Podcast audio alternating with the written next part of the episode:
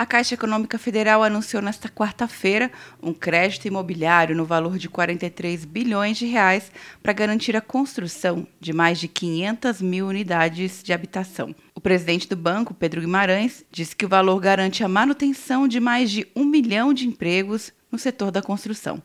Nós tínhamos 111 bilhões de reais em linhas de créditos novas que anunciamos há duas semanas atrás já emprestamos mais de 35 bilhões de reais e agora estamos anunciando e são 43 bilhões, o que gera um total de 154 bilhões de reais. Outra medida anunciada foi a suspensão de seis meses para o pagamento de prestações de novos imóveis, segundo Guimarães. Isso nunca aconteceu.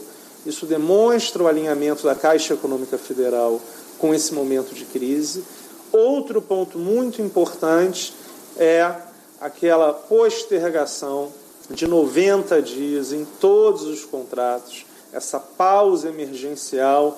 Já temos mais de um milhão e meio de famílias que foram beneficiadas pelo aplicativo. Os contratos vigentes devem ter carência de três meses para o pagamento. O banco considera a medida uma forma de manter os empregos das pequenas, médias e grandes construtoras durante a pandemia do novo coronavírus.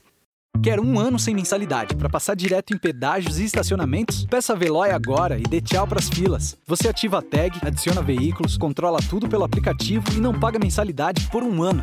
É por tempo limitado. Não perca. Veloy. Piscou, passou. De Brasília, Luciana Castro.